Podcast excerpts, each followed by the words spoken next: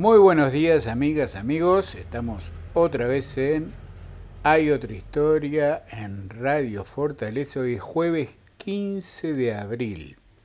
Y tengo el gusto de darle nuevamente la bienvenida al programa a Julio César Yance. Hola, ¿cómo estás, Julio? ¿Cómo estás, Juanjo? Buen día, gracias. Muchas gracias por invitarme. No, gracias a ti porque vamos a poder charlar un poco de de todo lo que está pasando. Julio es, lo sabemos, escritor, periodista especializado en comunicación política, asesor de partidos, de campañas políticas, de gobiernos, en temas de comunicación política precisamente. Y ya habíamos hablado hace algunos meses cuando estaba empezando todo este tema de la pandemia. Y me gustaría saber cómo lo estás viendo tú ahora, Julio, mirando el panorama global, lo que está pasando en el mundo, cómo los gobiernos están enfrentando el tema, cómo lo están comunicando, y después ver, por supuesto, cómo estás viendo la situación acá en Uruguay. Bueno, el, que, que es una novedad, ¿no? Para, para digamos, los, los, este, la dirigencia política en general, este, están frente a un problema parecido a una guerra, digamos, ¿no? Parecido a una guerra. Aunque eh, siempre este, con la incertidumbre de saber qué recursos o hasta dónde es capaz de actuar el, en este caso el enemigo, ¿no? Este, digamos que una guerra podría ser más previsible. Yo creo que hay eh, estrategias que se han adaptado de forma distinta. Todavía difícil saber eh, en términos de políticas de salud cuál es la más efectiva, ¿no? Porque hay mucha subjetividad en la observación, eh, muchas opiniones se tiñen de prejuicios positivos o negativos, entonces es difícil saberlo. Lo que está claro es que hay países que han tomado la situación con mayor alarma que otros, es decir, que hay gobiernos que han tomado la situación con mayor, eh, digamos que se han anticipado a la situación con más este, sensación o decisiones vinculadas con la emergencia, ¿no? Eh, países que eh, dieron pasos que al principio parecían exagerados, pero que evidentemente al final da la sensación de que de una forma o de otra la mayoría de los países van a tener que o van a pasar por este, situaciones que impliquen tomar decisiones que parecían este, remotas. Eh, yo hace poco hablaba con otro periodista que me, que, me comentaba en esa línea, me hacía un comentario y yo le daba el siguiente ejemplo. La sociedad alemana es muy diferente a la sociedad uruguaya. Eh, es una sociedad eh, muy previsible, una sociedad vamos a usarlo entre comillas el término para que nadie se sienta, pero es una sociedad bastante dócil para los gobiernos, para las autoridades, porque es una sociedad que se disciplina con la normativa. Es una sociedad que saca la, basura a horario, eh, que en general tiene una tasa muy baja de infracciones de tránsito. Es una sociedad que cumple con sus obligaciones impositivas, en, porcentajes altísimos. Eh, ese, sin embargo, sin embargo, el gobierno alemán no confió en eso y ha decretado eh, medidas de restricción obligatoria. Lo que quiero decir con esto es que si esa sociedad que este, cumple de manera tan precisa y tan seria con las indicaciones con, las normas, con, las precauciones, requiere de todas maneras unas medidas obligatorias, quiere decir que el resto del mundo podría estar requiriendo algo parecido, ¿no? Eh, aunque todavía, eh, digo, todavía hay más incertidumbre que certeza respecto a esto, porque em, yo no soy este médico, ¿no? Ni, ni virólogo, ni, especialista en, en cómo se manifiestan o cómo accionan los virus y, y estas situaciones que afectan a la salud a través del contagio. Pero eh, a mí me da la sensación que esto es un problema, por supuesto que es un problema serio, pero que hay cierto lente de aumento sobre el problema, cierto lente de aumento, que no es un lente de aumento adrede, yo creo que es un lente de aumento que se fue colocando por miedo, por desconocimiento, por preocupación de gobiernos, medios de comunicación, digo a nivel internacional, ¿no? Y que eso fue colocando el tema en el centro de la escena de una manera, digamos, viral, para usar el ejemplo, en un mundo ultra comunicado, exageradamente conectado, a veces, a veces es un problema el exceso de conexión, es un problema en la vida personal y es un problema en la vida de las comunidades y de los países también. Porque se imitan conductas, se copian, se crean problemas que no existen, etcétera, etcétera. Acá hay un problema real, pero yo creo, esto es una, una opinión que tengo desde el principio de haber observado esta situación, creo que hay un poco, un poco de aumento en el problema, eh, sin minimizarlo, ¿verdad? Porque las personas con riesgo son personas que corren riesgo de vida y es, es digamos, la letalidad existe. Eh, yo creo que viniendo a Uruguay, eh, hablando del caso de Uruguay, también hay que tener en cuenta lo que pasa en el entorno. Es decir, yo creo que siempre fue aventurado, y en esto hay que tener siempre mucho cuidado, y ahí voy al tema de la comunicación y de cómo los gobiernos deben actuar frente a determinadas situaciones especiales como esta.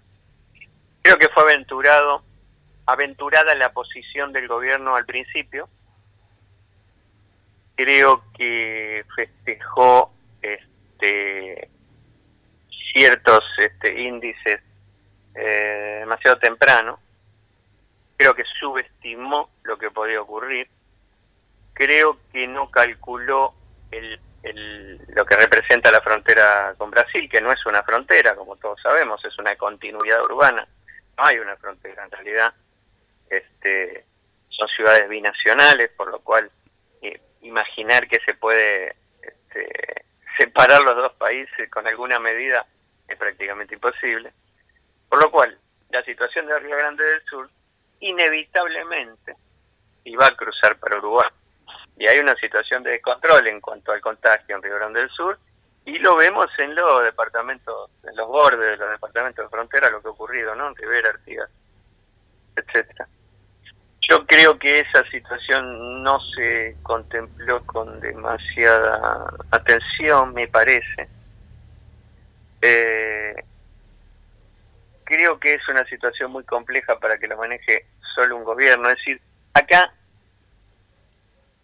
hay que habría que manejarse, me parece, como si hubiera una guerra, por lo cual me, me, da la impresión que el gobierno debería compartir las decisiones, generar un ámbito de discusión que esté en todos los sectores políticos, me refiero al gobierno y la oposición. Este, creo que hay que suspender este, la especulación electoral en, esta, en este tema, porque esto no le conviene a nadie. Eh, Nadie va a salir este, entero de esta situación tampoco. No es cierto que alguien puede salir fortalecido de esto. Bastan los ejemplos, ¿no? Eh, y voy a dar dos. Uno uruguayo y otro mundialmente conocido. El ejemplo uruguayo es el gobierno de eh, Jorge Valle, que le tocó unas situaciones gravísimas y las superar. Recordemos el corralito, ¿no es cierto? Ah. Aquella escena que quedó en el mundo con los camiones de caudales viniendo de la Reserva Federal a traer los depósitos. Bueno, grandes soluciones que logró gobierno. Sin embargo, electoralmente no se reflejaron, ¿verdad? Hubo un reconocimiento de la sociedad a la gestión de la crisis, pero no hubo una compensación electoral posterior. Perfecto. Ganó el Frente Amplio la elección. Y recordemos a Churchill, que Churchill, digamos que puso sobre sus hombros este, el drama de la Segunda Guerra Mundial, la comunicación se había este, concentrado en él, aunque estaban todos los sectores políticos trabajando juntos. Pero luego Churchill vivió eh, la derrota electoral. Entonces, ¿qué quiero decir con esto? Hay que tener mucho cuidado el, en que la especulación electoral interfiera las decisiones en este momento. Y esto lo digo tanto para los para el oficialismo como la oposición, ¿verdad? Me parece que eh, hay que colocar un paréntesis en la competencia. Y lo digo porque a veces, eh, subido a ciertos índices que eran alentadores, el gobierno explotó explotó esa situación como logros propios. Y, y, se vio de alguna manera comunicacionalmente está preso de esa situación, porque si aquellos eran logros propios, estos son fracasos propios, lo que está ocurriendo. Y no es cierto, ni una cosa es cierta, ni la otra tampoco. Y también la oposición, que a veces, últimamente, algunos dirigentes de la oposición con aspiraciones, salen a los medios a hacer declaraciones impactantes o intentando impactar sobre la situación. Me parece que todos esos diálogos, esos debates deben darse hacia adentro, es decir, debe generarse un ámbito en el que estén sentados gobierno y oposición y en el que las decisiones salgan en conjunto. Porque eh, digamos que es una cuerda muy peligrosa la que, la que por la que se, se está caminando. Eh, y deberían todos, dirigentes del gobierno y de la oposición, hacer más política y, menos partidismo, es decir, suspender un poco este, la mirada de, la competencia, no lo que se llama la faz agonal. Deberían suspenderla y tener actitudes eh, en función de eso. Me parece que eso es necesario también para bajar el nivel de el nivel de crispación social, la gente está, mucha gente está en la casa, está opinando en redes sociales, y la opinión en redes sociales se hace impune y se vuelve más agresiva porque la red social protege muchas veces por el anonimato, por la distancia, etcétera. Y eso está violentando mucho el discurso y en realidad todos tienen una parte de, razón en la construcción política, en la competencia, y todos están equivocados.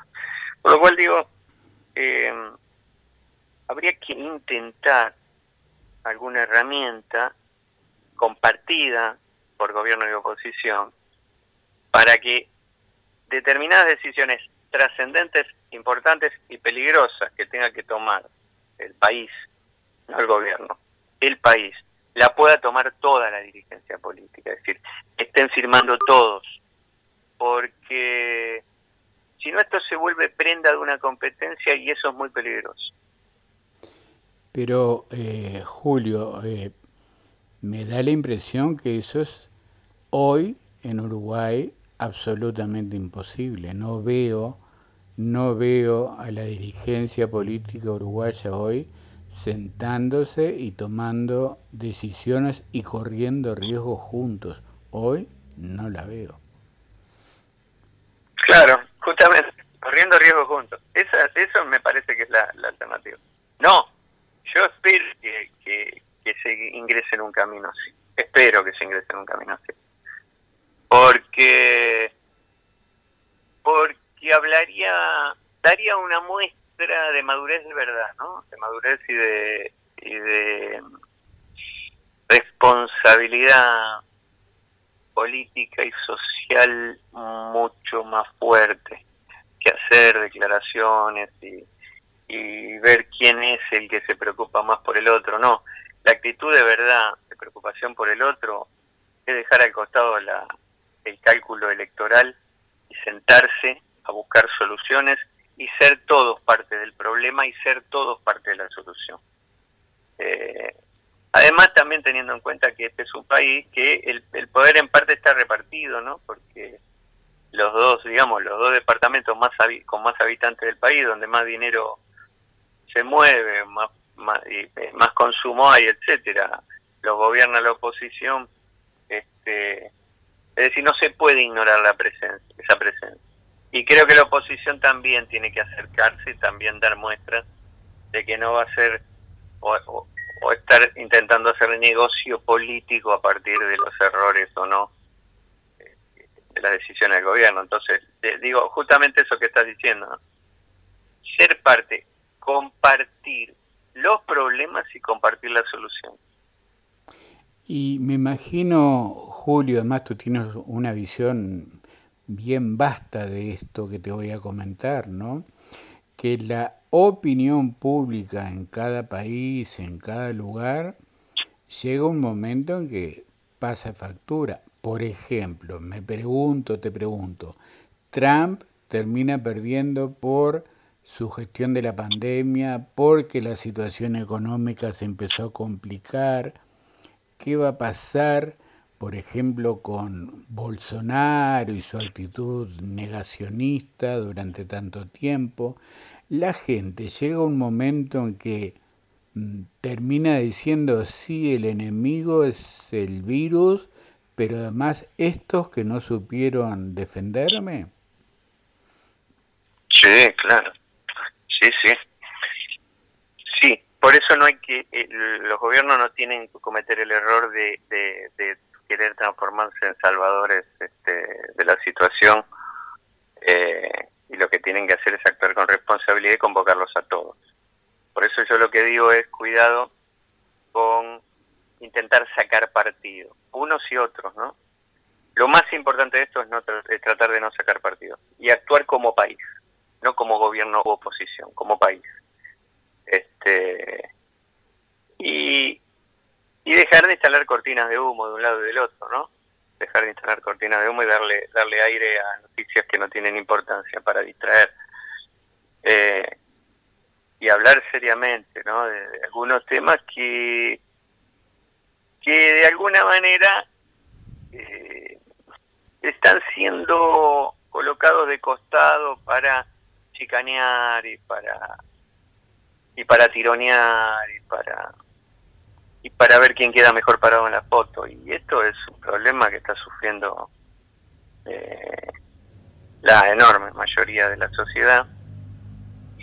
Eh, y que requiere por eso digo requiere cambiarse el chip no me parece que requiere tratar de decir, bueno, muchachos, este el país es el que tiene que salir de esto, no tiene que salir ni la coalición ni el Frente Amplio, tiene que salir el país. Eh, y para que salga el país tienen que estar los dos. Eh, te hago esta otra pregunta. Hay un grupo de intelectuales uruguayos. Eh, yo el otro día entrevisté a Fernando Andach, el semiótico, que integra con un grupo de intelectuales a través de una revista digital que se llama Extramuros, con Aldo Mazzucchelli y otra gente, un grupo de intelectuales que consideran, ellos no se dicen negacionistas, pero están muy cerca de, parecerlo al menos, Dicen que se está instalando a través de los medios de comunicación el miedo eh, para llegar o llevar a una especie de control de la sociedad. De esto eh, se ha hablado desde el principio, ¿no? las teorías eh, conspirativas. A mí, como yo he tenido la ventaja de estar del otro lado, ¿no? Es decir, he tenido la ventaja de estar la mayor parte de mi vida del lado de adentro de los gobiernos, gobiernos fuertes, ¿no? el poder no funciona así. Es decir, ahí hay una, es una, es como, a veces cuando, escucho esa, ese tipo de afirmaciones, ¿no? Que el mundo, los poderes ocultos del mundo hacen una cosa determinada y eso les sale perfectamente y engañan a miles de millones de personas por un objetivo en realidad oculto que busca, etcétera, etcétera me, hace acordar a esas personas que no saben nada de fútbol y están mirando un partido y creen que un simple choque entre dos jugadores es un FAU, ¿no? Y dicen cosas que uno los mira y dice, pero vos no sabés de esto, ¿no?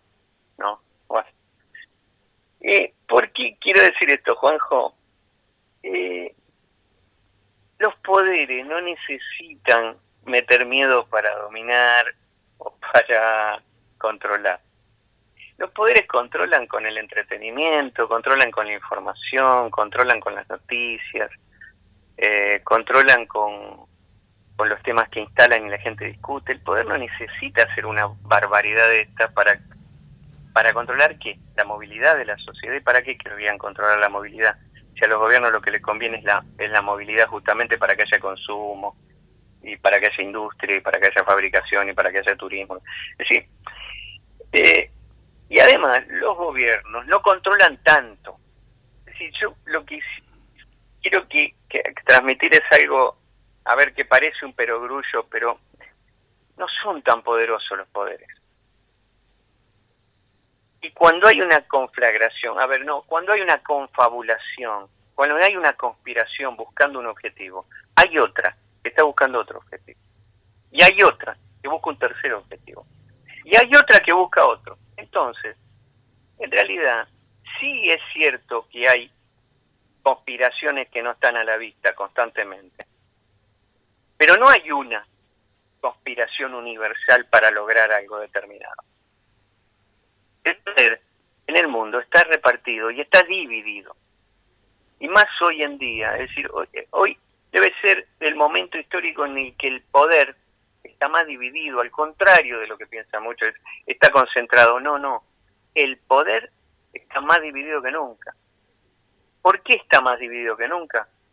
Porque el ciudadano hoy, si bien una enorme masa, millones y millones de personas están narcotizadas por los medios de comunicación, etcétera, hay un porcentaje muy alto de personas que tienen acceso a la información, a información fuerte y que tienen capacidad de llegar a otros y los gobiernos tienen menos poder, porque hoy hay corporaciones económicas que son más fuertes que la mayoría de los gobiernos. Hablemos del PBI de Uruguay, por ejemplo, y hay multinacionales que tienen tres, cuatro veces el PBI de Uruguay y que tienen una presencia en el mundo infinitamente mayor que la mayoría de los países. Entonces, ¿qué quiero decir con esto? Eh, a veces las cosas que ocurren ocurren por efecto, por efecto de distintos factores que se dan en un momento determinado, no por un plan siniestro. Porque cuando alguien piensa en el plan siniestro, lo que hace es suspender el espíritu crítico. Es decir, yo no sé lo que está pasando, entonces sospecho que alguien me engaña. Y ese que me engaña es alguien muy poderoso y que no está a la vista. Es un pensamiento infantil que yo lo vengo escuchando y y, eh, me parece que hasta subestima al poder incluso, sobreestima la capacidad del poder, pero subestima su inteligencia. El poder necesita, los poderes necesitan que la gente esté contenta. Los poderes necesitan que la gente esté distraída. Los poderes necesitan que la gente esté trabajando. No que esté en la casa, no que esté pensando no que tenga miedo. Es decir, esta es una época que se domina por el entretenimiento, por la diversión, no que se domina por el miedo, no es la Edad Media. Esto es mucho, hay mucho más poder que en la Edad Media, pero también hay mucho más poder que el ciudadano que en la Edad Media. Por lo cual, a mí sí lo que me parece es que hay varios factores que acá tuvieron injerencia. Y uno de ellos ha sido el, miedo, pero el miedo de los gobiernos y el miedo de los medios de comunicación. Cuando esto comenzó, hubo terror, hubo terror en Europa. Ese terror se transmitió. Ahora, ese terror no se puede bajar. Porque ahora sí hay sectores que trabajan para que ese terror continúe, sí hay algunos poderes que les conviene eh, determinada situación de angustia y de incertidumbre, sí es verdad, pero lo que no se puede es entender esto como un plan universal de un poder, porque esto no es negocio para el poder. El poder necesita que la gente esté tranquila, entretenida, trabajando. Que consuma, que consuma. pensando que el futuro va a ser siempre mejor. Eso necesita el poder. Y para eso trabajan los poderes, para dar buenas noticias, para generar un horizonte, etcétera, sea cierto o no sea cierto, ¿no? Quiero decir, claro, necesita que consuma. No le puede estar apagando la luz. Si le apaga la luz, viene el miedo. Si viene el miedo, no consumo, no me muevo, no le creo a nadie. Es decir, es al revés. ¿Y por qué esto descolocó, creo yo, que descolocó a toda la dirigencia política mundial? Que uno la ve desconcertada, que no supo para qué lado agarrar ni qué hacer. Yo creo que esto, probó aquello que habíamos hablado en otro programa, probó el enorme poder del medio de comunicación para transmitir algo determinado. En este caso, un evento que se quedó con todos los eventos como, como casi exclusiva, de manera exclusiva. Eh, pensemos que en un momento no había ni siquiera eh, competencias deportivas, mm. estaban suspendidas. Ahora volvieron, está la Champions League, se juegan varios deportes, etcétera, pero hubo un momento que ni siquiera ocurría eso. Entonces, la exclusividad de, de la comunicación la tenía esta situación. Si yo creo que los gobiernos eh, vieron que esto era mucho más fuerte, no el virus ni la pandemia, la comunicación del virus, que es el otro virus. La comunicación del virus. ¿Cómo funcionó? No por un poder perverso, sino porque existen los, existen los elementos. Es decir, ¿cómo fue posible transmitir y hacer conocer esta situación de una manera tan veloz, de una manera tan, tan monstruosa? Yo creo que los gobiernos se vieron atrás y lo peor que le pasa a un gobierno es verse en el arco, usando una metáfora futbolística. Es decir, el gobierno tiene que estar en la delantera siempre. O tiene que intentar por lo menos estar jugando de mitad de la cancha para adelante. Cuando un gobierno está en el arco, está en un problema. Y los gobiernos se vieron en el arco y todavía están en el arco. Todavía no hay señales de gobiernos que sean más audaces o que estén anticipando la situación o que estén tomando medidas fuertes, profundas de cara al futuro. Todavía están tratando de atajar. Y es probable, es probable que en esta situación ocurran hechos internacionales, políticos graves, graves, que este, corran un poco de la escena de la pandemia. Es probable. Eh, otros hechos interfieran ahora y, vuelvan a que generen mucha preocupación también no y que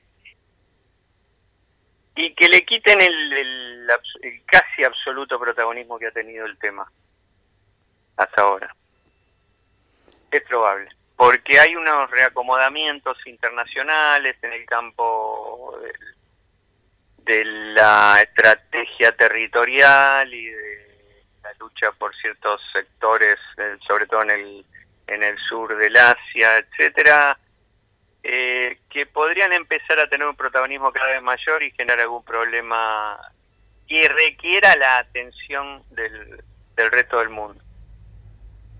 Este, porque fíjate hasta qué punto esto, fíjate hasta qué punto esto es tan, adquiere una característica tan exclusiva que el terrorismo desapareció como tema, sin embargo sigue habiendo hechos, este, hechos este, atentados. La guerra de, la, terrible guerra que vive Siria continúa, sin embargo no, no hay noticias, ¿verdad? Es decir, ¿cómo, ¿cómo fagocitó? Se quedó con todo, porque es lo que la gente quiere saber. Y como los medios de comunicación son empresas, porque acá también hay otro factor, los medios corren a donde va a correr el, el televidente, el consumidor, porque son empresas. Y tienen una lógica de empresa. Entonces le van a dar lo que la, gente enciende el televisor y lo que quiere ver es lo que pasa con la pandemia. Y es algo tan este sintomático que hasta día a día la gente está mirando cuántos contagiados hay en cada lugar, como si eso en realidad significara 100, 200, mil más, como si eso fuera un dato determinante como si eso nos estuviera indicando que hay cosas que estamos haciendo mal o que estamos haciendo bien. A ver, ¿qué quiero decir con esto? Es importante saber, es importante saber qué está pasando en un lugar determinado, eh, cuánta gente está contagiada, sobre todo para aquellos que tienen o tenemos personas en la familia que son de riesgo. Pero, pero hay una curiosidad vinculada con la ansiedad y con el temor este, que está generando unos niveles de rating en los medios que son altísimos. Porque eh, el enorme consumo de medios que hay hoy es asombroso. Yo el otro día hablaba con un amigo, yo, vos sabés que nosotros no tenemos televisor. Sí, sí. Nosotros, exacto, no. Y yo jamás vi una serie de Netflix, jamás en mi vida, porque yo me aburro mucho frente a la pantalla. Entonces, como yo leo, leo, leo, no, me aburro con otro tipo de entretenimiento, entre comillas. Y este amigo me decía que estaba sin dormir y que sé yo, digo, pero ¿qué te pasa? No, no, porque hace tres días que, que veo una serie, no sé, vio 30 capítulos, una cosa, ¿no? Porque está en la casa, porque no puede ir a trabajar por el tema de la pandemia, etc. Y yo pienso en ese ser humano, ¿no? Y en tantos seres humanos como ese. Mirando Netflix, que es una empresa que genera series en las cuales lo que se muestra que es una confabulación, una trampa, una mentira, grandes engaños, ¿no es cierto? Encerrado en su casa, cuando mira las noticias, sospecha de todo, sí, sospecha de todo. Sospecha de todo porque además el ciudadano de hoy no es el mismo de hace 100 años, ¿verdad? El ciudadano de hoy tiene un montón de mecanismos de defensa frente a la publicidad, frente a las noticias, frente a los discursos políticos. Cuando esos mecanismos de defensa se exacerban, ya no creo en nada, ni le creo a nadie. Es decir, un elemento que era útil, que era decir, espera, espera, no creas todo lo que dicen, está bien, no creas, analiza, busca otras fuentes, etcétera. Ahora, de llevar a no creas todo lo que dicen, a no le creas a nadie, hay un paso que es peligroso también, ¿no? Y eso hoy son millones de millones de millones de personas en el mundo que están viendo esas eh, plataformas tipo Netflix, ¿no? Sí. No, sí. Y millones de personas en el mundo que no creen en nada absolutamente y que sospechan de todo siempre, pero que ahora tienen un tema en el que, tienen un tema en el que reúnen todas, todas esas sospechas. Digamos, ahora la pandemia no solo es una reunión de miedos y de terrores y en algunos casos de discursos apocalípticos, como que apocalípticos como que esto es una se está acercando el fin del mundo y es una manifestación del apocalipsis. Este, no solamente eso, sino también reúne todas las sospechas porque no se ve, porque hay que creer, porque no se ve, porque es invisible el virus. Como es invisible la gripe, como es invisible el HIV. Entonces, hay que creer, ¿y a quién hay que creerle? Y a la ciencia. Entonces, eh, digo, bueno, ahora se, eh, nadie sospecha de la gripe. Ya lo hizo propio tengo gripe. Dice, pero ¿y cómo sabe que tiene gripe? Porque analiza ciertos síntomas, pero puede tener otra cosa, ¿no? Sin embargo, dice gripe. Ya está instalado que puede tener gripe. Pero está creyendo en algo que no ve. ¿Por qué? Porque le creyó a la ciencia. Sin embargo, en este caso duda. Duda. Porque es una novedad, porque se ha instalado como un tema como un tema central, como un tema central que, que es para lo que hay que estudiar acá, me parece, es cómo funcionaron, cómo funcionó el medio, los medios de comunicación para instalar el tema. No con mala intención, quiero decir, cómo funcionó la maquinaria y cómo hizo posible que en, en brevísimo tiempo el tema se instalara en millones y millones de cabezas, ¿no? Ahora el tema es, ¿cuál es el futuro? Es decir, ¿por qué caminos hay que salir? Porque esto, esto obviamente es tarea de aquellos que son especialistas en, en pandemias y en, en, en, en, los procesos, en las etapas que van que van superando estos estos virus y estas estos dramas. Pero por supuesto que hay una responsabilidad política que tiene que ver con no estar tratando de patear al arco en medio de esto, ¿no? Es decir, no, no tratar de hacer un gol cuando a la mitad de los jugadores los están operando o tienen que estar, digo, eh, volviendo, hay una responsabilidad ética de la dirigencia política en general que tiene que primar, que tiene que primar. Eh, yo creo que en cuanto este tema siga este, agravándose en Uruguay, eh, más cerca está esa, esa puerta, me parece, que se tiene que abrir de parte de gobierno y oposición para, para generarse una mesa, un ámbito en el que discutan a puerta cerrada, pero que salgan con una decisión. Es decir, lamentablemente la gravedad del tema, me parece, es la que va a generar que reflexionen los actores y que mm, y que acuerden alguna alguna herramienta útil ante una situación que no tiene precedente acá, ¿no?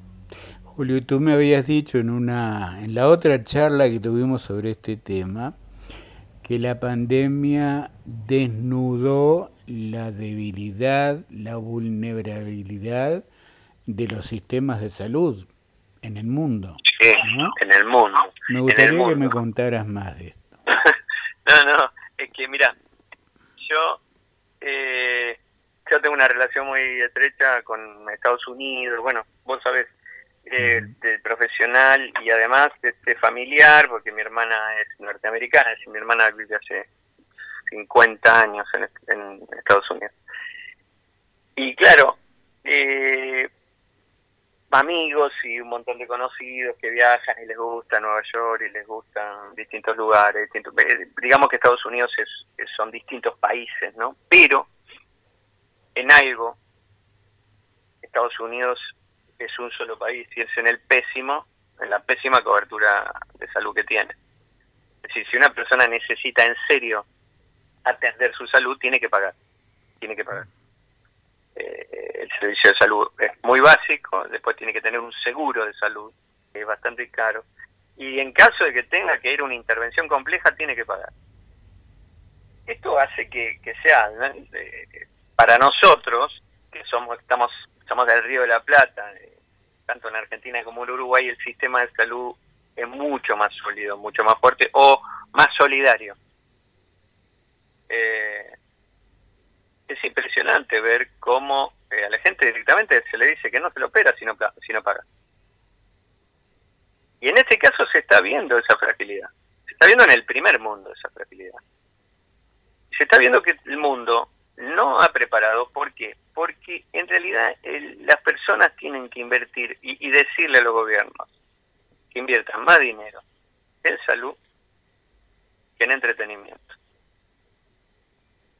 La gente tiene que pagar menos en entretenimiento y más en salud. Yo creo que de esta situación van a salir con esta conciencia. Este, hay un ejemplo que se ha popularizado, una frase de Bill Gates. No sé si él la dijo porque yo no encontré, no le encontré esa frase en sus en sus intervenciones, pero probablemente la dijo. Él en una ocasión aparentemente a una persona le dijo, ¿por qué llevas una cartera de, de 290 dólares? yo toda la vida he preferido llevar, en, vez de llevar una cartera de 290 dólares con 10 dólares adentro, prefiero llevar una cartera de 10 dólares con 290 dólares adentro. Y esto es un poco así, ¿no? El consumo eh, y la industria se ha desarrollado mucho a favor de elementos de la mm, de la cosmética de la vida. Pero solo algunos acceden a, las mayores este, estándares de atención para la salud. Pero yo creo que las sociedades van a deben estar reflexionando en esto, ¿no? Es decir, eh, en realidad tendría mejor nivel de vida si tuviera una atención a la salud más certera, más segura, más eficaz, este, más real. Este, no tantas cirugías, digo yo, no tantas cirugías estéticas y más atención atención cierta, ¿no? Este, porque, a ver, si en Argentina y Uruguay que, que son que tienen sistemas este, bastante extendidos, más allá de todos los defectos que tiene Argentina, bueno, vos conocés bien, el sistema de salud argentino es enorme, es monstruoso, tiene muchos niveles de atención. Eh, y igual van a tener problemas, van a tener problemas, pero sin embargo en Argentina se fabrica la tecnología que conforma la CTI, este, tiene el nivel municipal, el nivel este, de gobernación federal y el nivel nacional, en todos los niveles tiene estructuras sanitarias, etcétera, etcétera. Sin embargo, se va a ver en situaciones complejas. Imaginemos lo que le puede pasar entonces o lo que le pasa a países que están en el primer mundo, pero que no tienen estas estructuras, que no tienen estas estructuras. Este, les va a pasar lo que les pasa, ¿no? Gente que muere en la casa, este, o que muere en la sala de espera, o que no consigue que la atiendan. O que, como en Estados Unidos, eh, en algunos lugares este, los echan de las instituciones sanitarias, los echan. Julio, te hago una última, te mm. pido una última reflexión ya para, para terminar.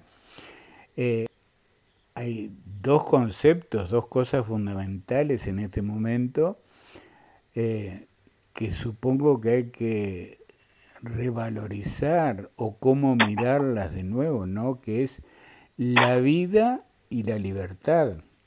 Para cuidar la vida tenemos que restringir nuestras libertades, ¿no? Sí, eh, yo no creo en esa oposición que se planteó, ¿no? No creo que esté en riesgo la... sí, la libertad de trasladarse, la, libertad de movilidad. A eso me refería. Puede ser. Sí, claro, claro. No, pero yo, ¿sabes lo que niego? Desde el gobierno se ha planteado que prefieren defender la libertad y yo creo que es una consigna, que en realidad, eh, a ver, si, si hay un campo minado y, el gobierno le va a decir a un grupo determinado que no pueden caminar por ahí, no está restringiendo la libertad, se está salvando. Entonces, digo, me parece que para tampoco para dañar la libertad del resto, porque contagiar, contagiar, también es lacerar la libertad.